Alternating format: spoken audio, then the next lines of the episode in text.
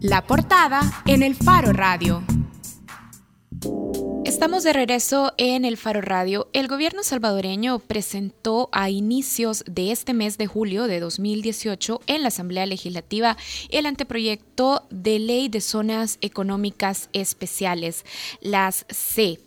Hay que decir sobre este anteproyecto de ley que contempla a 26 municipios geográficamente, 26 municipios del oriente de nuestro país, donde habita cerca de medio millón de personas territorialmente, para que lo ubiquemos en el mapa, estamos hablando de la zona oriental, ya lo decía, pero desde el río Lempa hasta el Golfo de Fonseca. Este territorio tiene características muy específicas, son municipios en condición de pobreza con empleo formal muy escaso.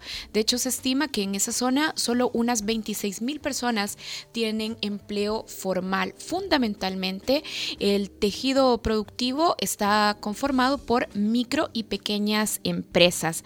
Las zonas económicas especiales, de acuerdo con el gobierno de El Salvador, son áreas de tratamiento diferenciado que tienen objetivos territoriales específicos. ¿Para qué van a servir? estas áreas de tratamiento diferenciado para empresas para a fomentar la expansión productiva y la generación de empleo. Tenemos que decir también, ya que hemos presentado el marco de referencia que ha dado nuestro gobierno, que ya hay críticas. De hecho, la semana pasada el editorial de ARPAS de la Asociación de Radios Comunitarias se refería al anteproyecto como el último adefesio neoliberal de este gobierno de izquierda, entre comillas, izquierda. Y bueno. Y decir que ARPAS usualmente es afín al FMLN, entonces, o a, alguno de los proyectos del FMLN. Para hablar de este proyecto que impulsa el gobierno, nos acompaña la ministra de Economía, Luz Estrella Rodríguez. Bienvenida, ministra. Muchas gracias. Eh, buenas tardes a ustedes y a los amigos que nos están escuchando. Gracias por el espacio. Creo que es bueno el debate, las aclaraciones y por supuesto eh, dar desde el punto de vista del gobierno eh, eh, la visión correcta, ¿verdad?, de cuál ha sido el objetivo del planteamiento de la ley. Y que decir que estamos abiertos a cualquier sector, como hicimos la visita en la UCA, ¿verdad? Que también había una controversia, explicamos a los economistas y abogados eh, de la misma y pues para eso son los debates de estas iniciativas. Ministra, su institución. Además me encantó la introducción que hizo. Muchísimas Teníamos gracias. ahí todos los detalles muy buena, y queríamos contrastar también. Y bueno, ahora nos va a servir su, su, presencia para contrastar también algunos elementos. Bueno, ya lo estábamos mencionando, su institución define a las zonas económicas especiales como áreas de tratamiento diferenciado para empresas. ¿Puede ayudarnos a explicar brevemente en qué consiste ese tratamiento diferenciado para las empresas. Entendemos, y ya revisando el anteproyecto de ley, que hay un esquema de incentivos para las empresas que vayan a operar estos de la zona oriental, pero ayúdenos a poner sobre la mesa cuáles son esos incentivos, en qué consiste ese tratamiento diferenciado para empresas. Bueno, muchísimas gracias. Quiero decirte que esta es una ley eh, que considera el establecimiento progresivo, ¿verdad? Eh, de inversión, de desarrollo económico y de empleo en el área específica de los 26 municipios. Es diferenciada porque el establecimiento de los incentivos fiscales e incentivos no fiscales que la, la iniciativa de ley contempla está eh, en el contexto de un territorio especial por eso es una ley de zona económica especial y no es una ley especial para zonas económicas, porque es muy diferente el concepto, digamos, y esa es la confusión que se puede generar en los sectores eh, eh, eh, más, digamos, este, estudiosos en materia de izquierda, ¿verdad? Y en materia de visión progresista. Cuando tú conformas, porque fue un, fue un debate que hicimos en el, en el ministerio, una ley que veníamos construyéndola más o menos por un año y medio, dos años, nosotros decíamos, ¿hacemos una ley especial para las zonas económicas en el país o hacemos una ley de zona económica especial para un territorio? Y decidimos eh, que fuera eh, no una ley supranacional. ¿Qué es la diferencia? ¿Cuál es, ¿Cuál es la diferencia entre hacer una ley especial, o una ley de zonas económicas especiales? Sí, la ley una ley especial es una ley supra eh, nacional que tiene por arriba, está por arriba de otras leyes en la República. O sea, por ejemplo, puede tener tus propios criterios laborales, tus propios criterios eh, de, inversión, eh, ambientales o cualquier otra cosa que se le pueda agregar. Ya, entonces en este está caso, diciendo aquí es vamos a respetar la legislación vigente. Correctamente, correctamente. Entonces el debate fue eso, hacemos y nos quedamos con eh, que fuera una ley directa para enfocar en el desarrollo de un territorio que necesitaba desarrollo económico, generación de empleos, eh, revisamos eh, todo esto y pues dijimos, bueno, cada una de las instituciones, no, esto no puede ser eh, un territorio sobre otro territorio como fue la experiencia de Honduras, sino que comenzamos a construir toda la institucionalidad de la ley basado en los principios de respeto al resto de las leyes que contempla El Salvador. Bien, ministra, ¿Podría ayudarnos a enlistar cuáles son los incentivos fiscales que ofrece esta ley? Sabemos que hay actores diferentes, por ejemplo, hay desarrolladores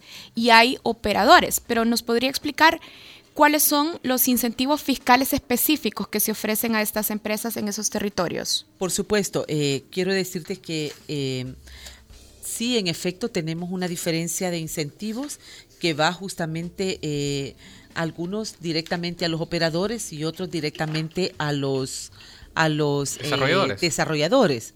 Em, el, para los operadores, los incentivos van directamente al tema impositivo comparado con otras leyes. Nosotros tendríamos que haber determinado el eh, primero los principios ya directamente ganados por las empresas en las leyes de zonas francas, las leyes de eh, servicios internacionales, las leyes de turismo, que son leyes que ya tienen o ya proveen beneficios a las empresas. Y justamente con, los regímenes de incentivos que ya tienen nuestras leyes, nosotros tendríamos que haber hecho una propuesta que fueran, digamos, de alguna manera, eh, bueno, y que con los incentivos existentes no se habían ido a colocar empresas justamente en ese territorio. Primero el diagnóstico, y antes voy a, voy a responder su pregunta. Eh, en el diagnóstico nosotros ubicábamos que hay 89 empresas con los criterios que nosotros le hemos puesto a la ley, pero de estas 89 empresas solo hay dos, que las dos son del Grupo Calpo, que se ubican en la Unión, y hay cero empresas en el resto, en 25 municipios restantes. Todas las demás están concentradas en el área metropolitana y en el área occidental del país. Entonces, justamente cuando estábamos revisando, también otro criterio importante era la recaudación tributaria de estos 26 municipios, ya que eh, solo, solo significa, a pesar de ser... Eh, 3.000 kilómetros cuadrados del territorio, ¿verdad? Que es un 10%, solo genera el 0.6% de los ingresos tributarios para todo El Salvador. Bien. Ministra, bien. ahora los, los incentivos son, por ejemplo, para las empresas que lleguen y se instalen en esa zona, impuestos sobre la renta, ajá. impuestos sobre la renta. ¿Por cuánto tiempo no van a eh, pagar renta? Bueno, aquí en el para el desarrollador es 25 años para el operador. 25 años pagando cero renta. Cero renta.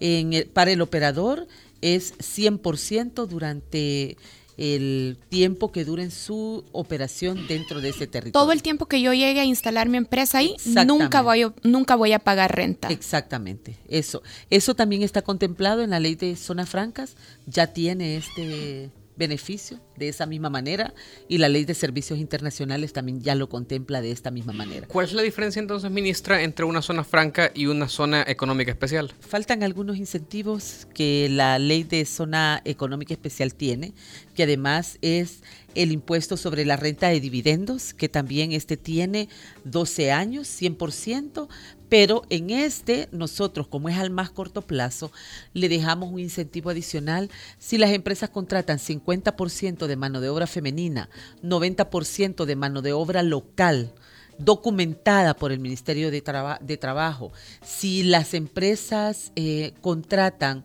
eh, personas retornadas, ¿verdad? O población migrante retornada por el tema de TPS y Oriente, ¿verdad? Que es lógico y no está de, eh, sobre decirlo y explicarlo porque mucha población Sale de, esos lugares. Entonces, si se cumple esto, se le da un, una excepción por cinco años más. Y estamos valorando realmente en la discusión que vamos a llevar en la Asamblea si lo amarramos con el primer impuesto, con el impuesto del 100% sobre la renta, eh, dando una, un replanteamiento porque hay sugerencia de algunos eh, entes importantes. Luego también... Eh, tiene excepción de, impuestos a la importación, pero esto solo es para los bienes necesarios para realizar la actividad autorizada en el plan de negocio. Estoy hablando de maquinaria y equipo, ¿verdad?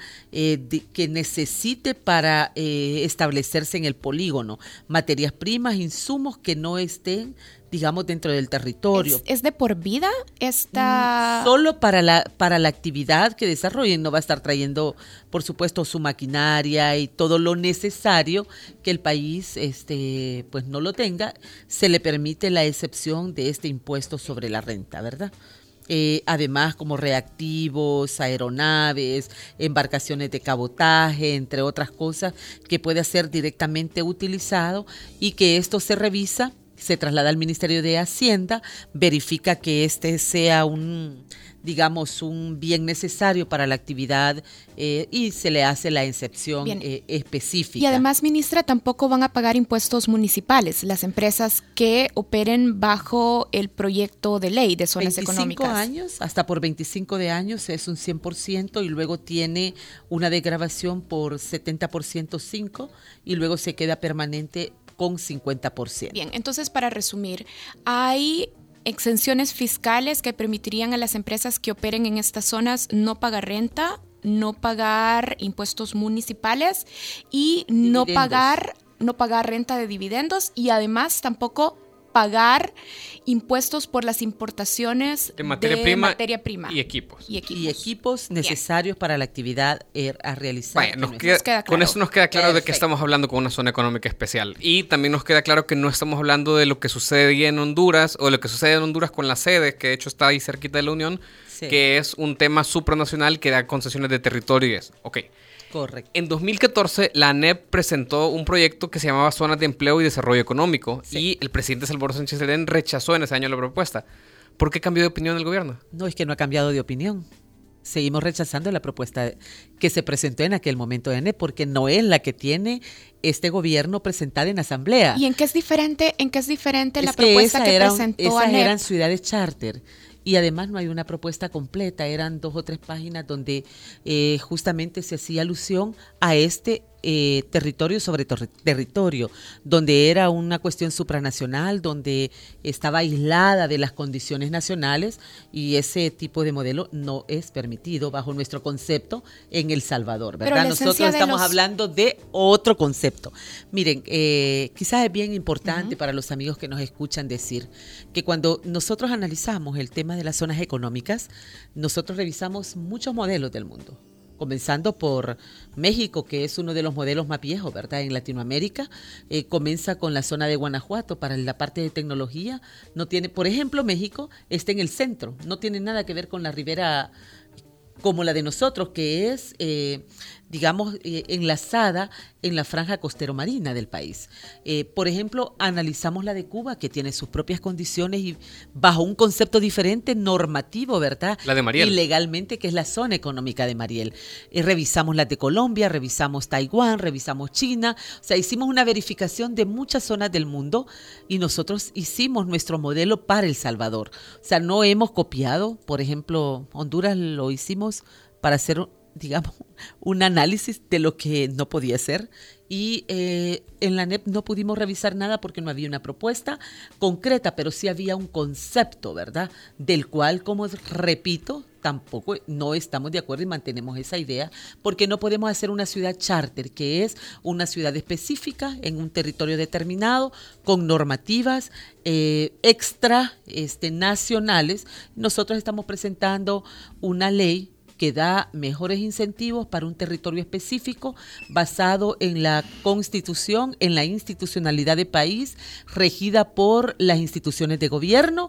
Estamos hablando de una ley eh, bajo incentivos como la de turismo, la de medio ambiente, la de servicios internacionales, la de zona franca, y esta sería la quinta ley eh, que estaría en el país que lleva su carácter especial porque va para un sector determinado y no como el resto de las leyes que es en el territorio nacional. Tenemos una llamada. Mabel Quintanilla está en línea. Mabel, gracias por llamarnos. Adelante.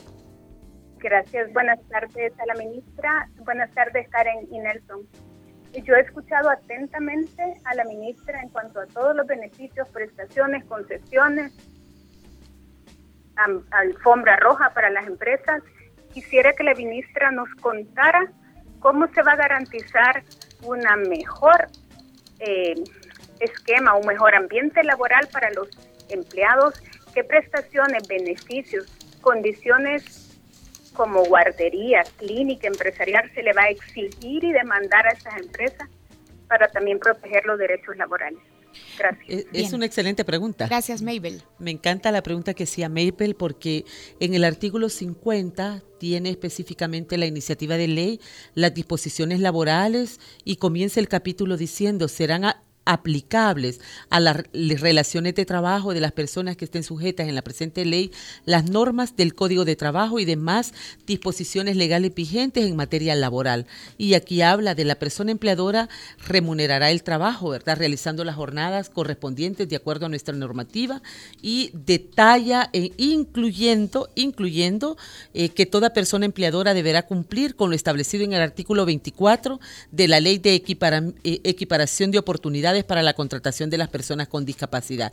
Esto estamos hablando en general que, por ejemplo, eh, ahora hay leyes y finaliza inclusive la ley diciendo que es aplicable para las empresas que operen en la zona todas las condiciones eh, y legislación vinculada al desarrollo de proyectos específicos en materia laboral. Esto incluye guarderías, esto incluye el tiempo de maternidad, esto incluye las condiciones laborales aprobadas, legisladas y los compromisos internacionales en materia laboral. Por eso digo, nuestra ley eh, de zona económica no es una ley especial. Y por supuesto el Ministerio de, Economía eh, con el Ministerio de Hacienda, el Ministerio de Medio Ambiente, etcétera, eh, va a estar haciendo la rectoría de la presente ley.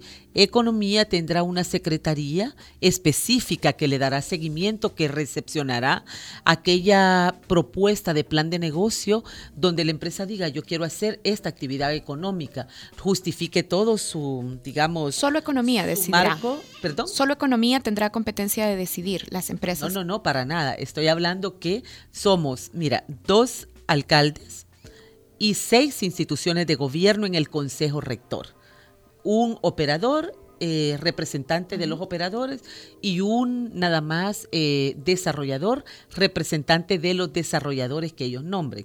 Estamos hablando de 10 personas, 8 que son, digamos, estatales, 6 eh, directamente de los ministerios. Sin embargo, estamos haciendo también una, un análisis para incluir dos actores más que creemos que es muy relevante. Y aquí no es por mayoría por toma de decisiones, porque las decisiones están contempladas y son específicas en las leyes vinculantes. Es más para operatividad. Estaría el Ministerio de Trabajo y estaría la CONAMIPE por los encadenamientos eh, productivos que se le quiere sumar a esta iniciativa. Eso con el ente rector. Vaya, hablamos entonces de que en, en esencia esta es una propuesta que propone un montón o varias eh, incentivos fiscales para que atraer empresas y que desarrollen una zona que actualmente solo aporta el 0.6% de la recaudación del país.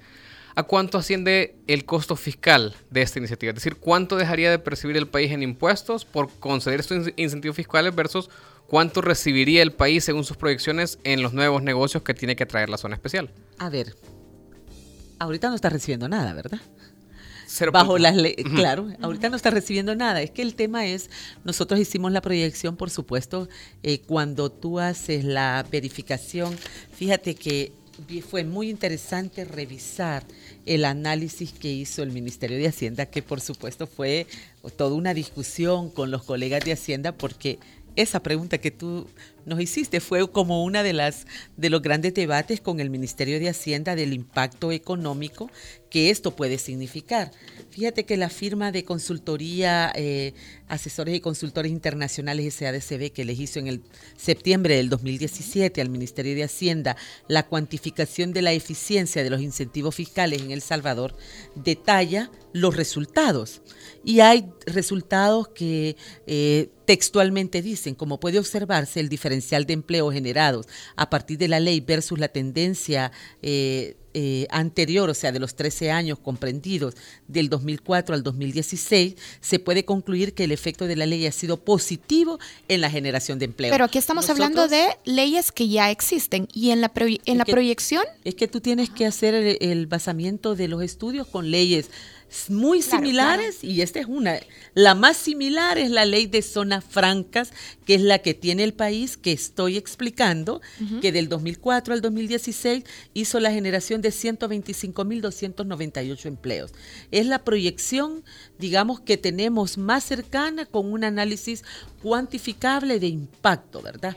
Por supuesto que nosotros hemos analizado que puede andar entre 40 millones en un periodo similar al que estamos Solo analizando. Para que nos quede claro, entonces, ministra, en un periodo de 10 años aproximadamente. A, 12 años. 12 años. 12 años. Vaya, si se aprobara, vamos a decir, la ley de zonas económicas especiales este año, en 12 años, la proyección de ustedes es que habríamos dejado de recibir ¿Cuánto en impuestos? Más o menos unos 40 millones es calculado según el estudio económico realizado eh, para este propósito. 40 millones dejaría de recibir el Estado salvadoreño. ¿Y a cambio? ¿Y a cambio? Y a cambio tendrías tú el 3% directamente a los municipios de apoyo, más inversión, más crecimiento del PIB, más empleos, más desarrollo económico local en la zona. O sea, tiene todos los valores y incentivos agregados que se le generan cuando llega una actividad estratégica a un ¿En una determinado. Cifra, en una cifra que pueda cuantificarse? No lo puedes cuantificar tú porque eso dependerá, digamos, del, del valor eh, en ascenso. Nosotros tenemos cuantificación en empleo, eh, aporte a, digamos, al, al PIB, ¿verdad? Que es de más de un punto directo. Eh, si nosotros tenemos directamente pues la motivación de empresas. Además esto significa un apalancamiento para los amigos que nos escuchan. Tenemos un, un propósito específico también de dar apalancamiento al puerto de la Unión Centroamericana que hoy por hoy está siendo mm, pagado casi 10 millones de dólares mensuales por no ser utilizado, ¿verdad? Ministra, pero entonces hay un estudio que cuantifique cuánto va a recibir El Salvador. ¿Existe ese estudio? Justamente es el que me acompaño, que tú puedes ver este estudio completo que fue basado para la zona económica eh, especial de El Salvador y justamente en la caracterización es el documento de análisis que va basado al anteproyecto de ley, eh, te hace todas las mediciones de impacto eh, de corto, de mediano y de largo plazo.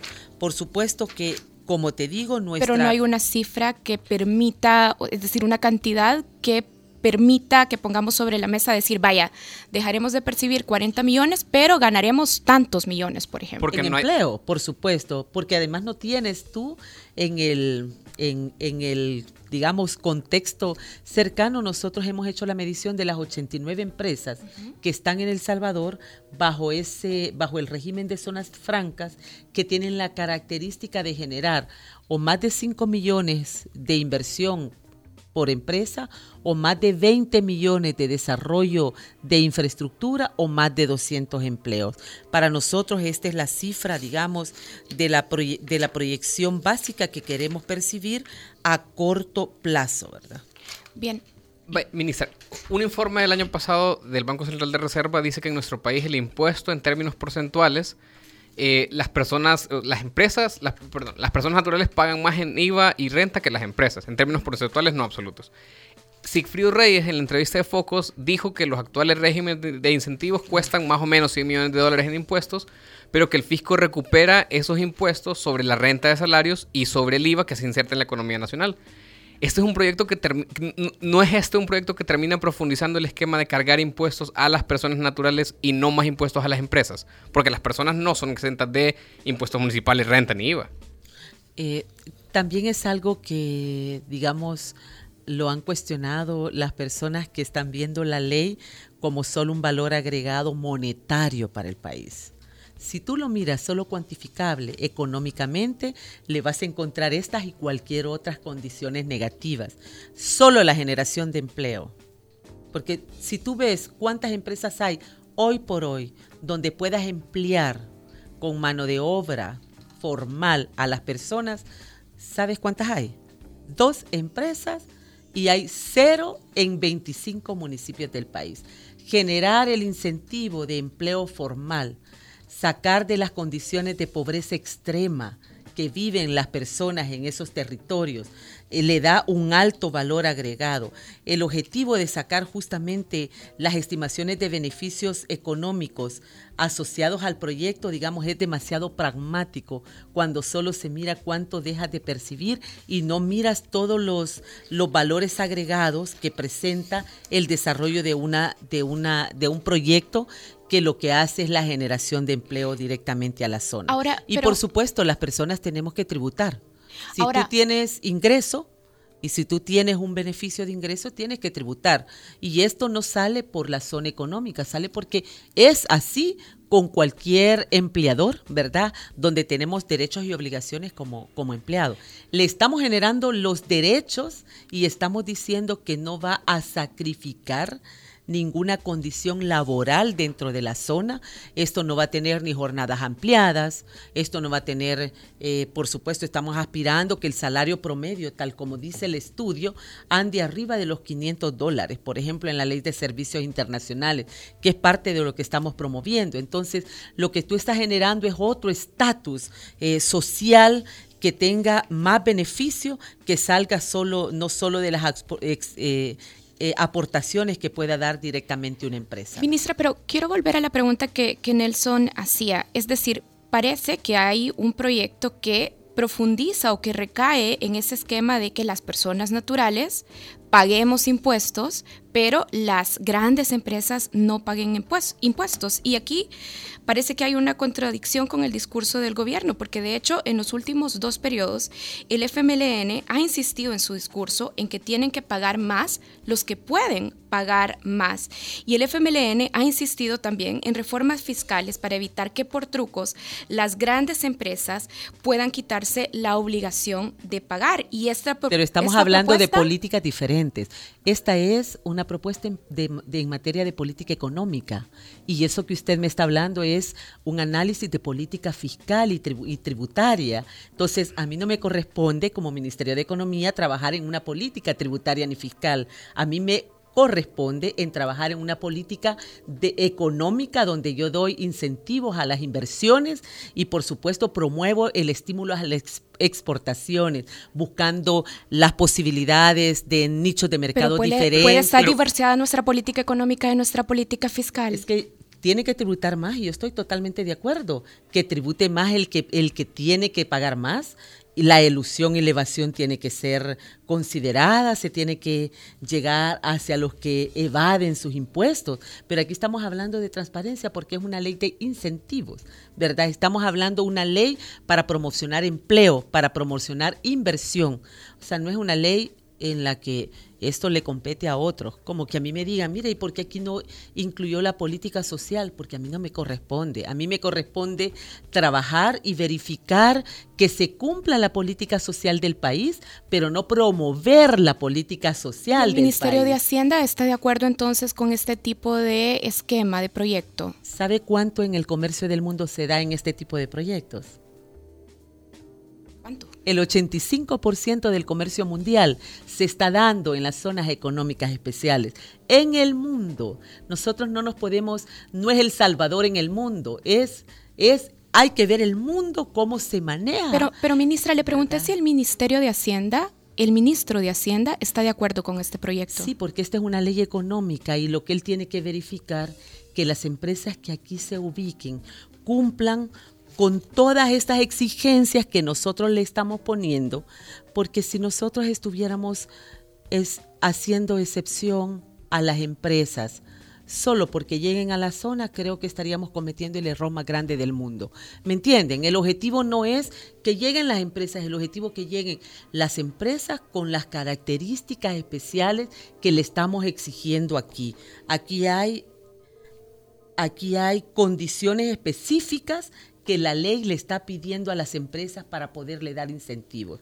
Condiciones de género, condiciones de respeto ambiental, condiciones de contratación de mano de obra local, que no se migre San Salvador para Oriente, sino mano de obra local, condiciones de retornado. Estamos dándole, como me decía la directora nacional de inversiones, si realmente, ministra, nos va a costar encontrar empresas pero podemos buscar. Pero entonces Hacienda sí está de acuerdo. Hacienda ha dado su verificación y la parte que le corresponda, por supuesto. Ahora, ha sido, no ha sido tan fácil, o yo, porque también, claro, el ministerio quiere me imagino. la captación. claro, y sobre todo porque tenemos presupuestos desfinanciados, hemos estado en situación de impago, no tenemos suficientes fondos para financiar el sin desarrollo embargo, Tiene, tiene, para los economistas, tiene un alto valor que tú puedas generar encadenamientos en el resto de la zona, ¿verdad? Y esto, como decía el alcalde, yo no quiero que San Salvador y que inclusive cosas que se están dando en otros países por choques ideológicos,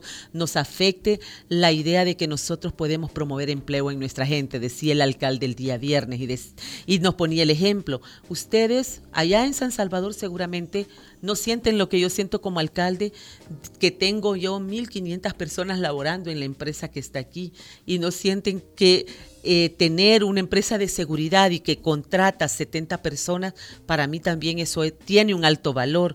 O que ustedes traen el ferry para acá y esto puede encadenar que la gente se hospede, que la gente eh, tiene que consumir alimentos, todo ese valor intangible que una sola inversión puede desarrollar en el sitio donde esté, esto hay que hacer la medición también integral, ¿verdad? Por eso digo, no es un proyecto de beneficio o de excepción fiscal, sino es un proyecto de desarrollo económico y de encadenamiento productivo. Que implica eh, bastantes excepciones fiscales, vaya. Que ya las tenemos, joven, también, que ya las tenemos en el país. Claro, o sea, es una zona que ya nos decía, no está produciendo nada, pero va a seguir sin producir nada en términos de la aportación de impuestos al eh, al gobierno, pero vaya. Pero corrijo, no es que no va a producir nada.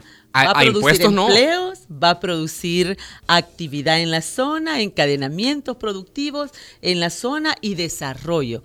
Un, aquí hay un criterio para el desarrollo de un polígono. El polígono, en la inversión mínima es, me imagino que ustedes revisaron también la ley, es de 20 millones.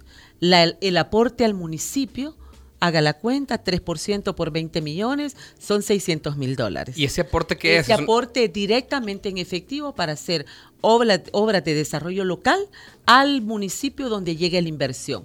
Eso es de manera directa. Más las empresas que se ubiquen dentro de los polígonos, estamos hablando de una inversión mínima de 5 millones. Ahora, hablemos del tipo de empleo que atraen eso, porque hablábamos de cuáles las, las características de esta zona. Es una zona en la que sale un montón de gente migrando a, principalmente a Estados Unidos, fuera del país. Es una zona pobre, es una zona que no tiene demasiada, eh, si usted revisa los indicadores socioeconómicos, no tiene demasiada eh, eh, educación superior, digamos. ¿Qué tipo de empleo se puede atraer? Porque lo que vemos es, o sea, básicamente es mano de obra barata, que es uno de los grandes criterios que tienen las empresas para buscar instalarse en un país extranjero. Empresas que no tributan exenciones, exceptuando lo que usted ya decía, ese aporte, y que entonces tampoco no tiene los ingresos en, esa zona para generar capacitación para una mano de obra. Es decir, no es una, un, tipo de empleo que atrae eh, mano de obra barata. Eh, y, o sea, ¿qué clase de empleo se está trayendo con, con, esta iniciativa? Yo creo que estamos desmereciendo la capacidad de los salvadoreños. Y yo también hago esa corrección, porque cuando tú estás en el día a día con los inversionistas y valora la mano de obra y la capacidad de los salvadoreños en el país, te olvidas de ese concepto.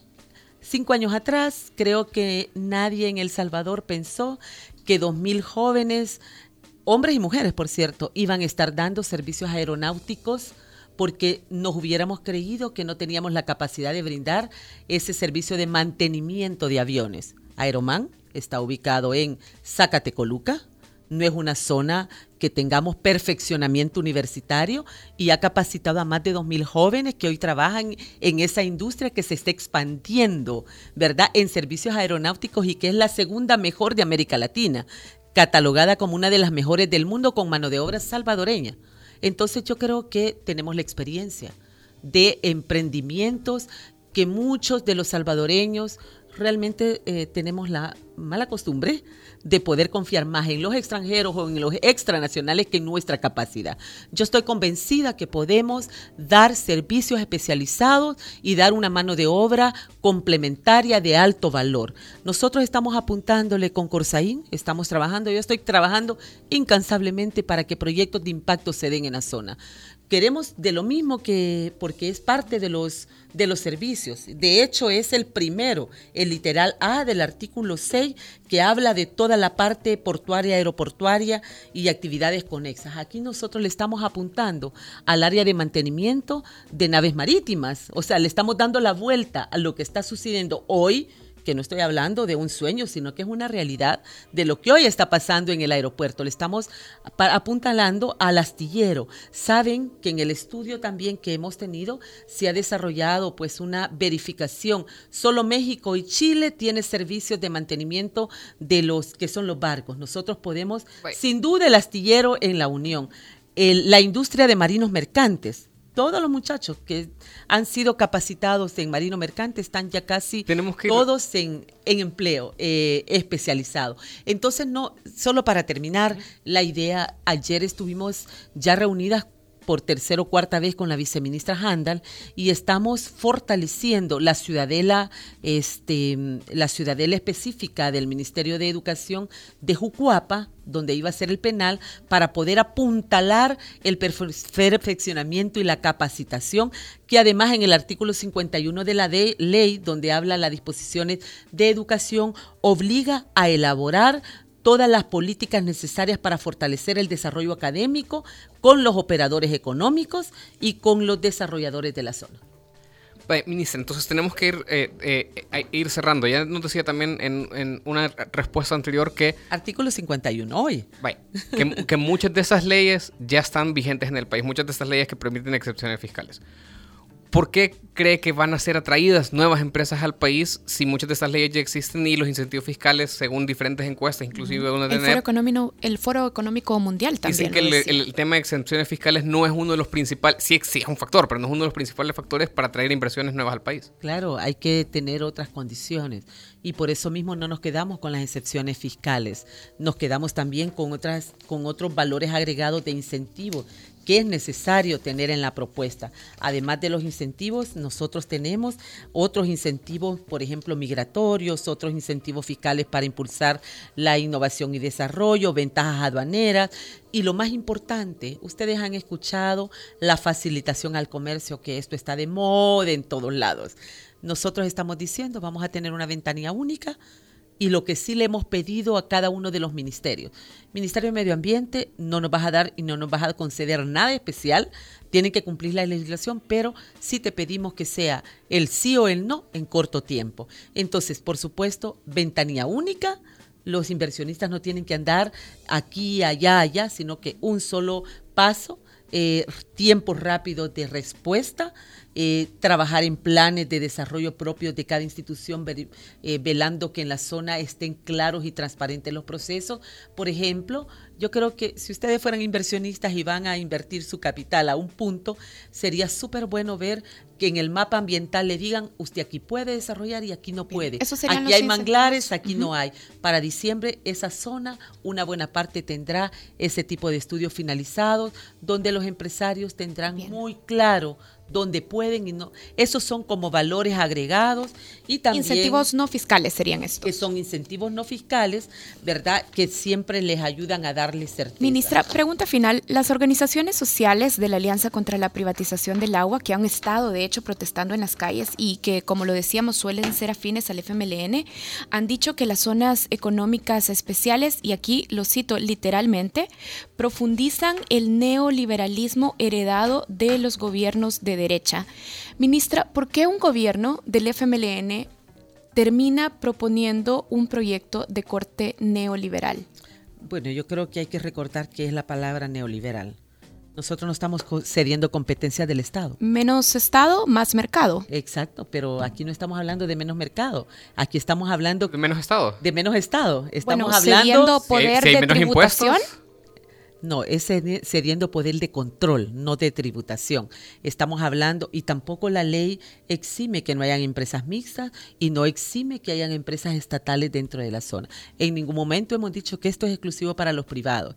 Una CEL puede invertir ahí, una cepa puede invertir, un Corsaín puede invertir.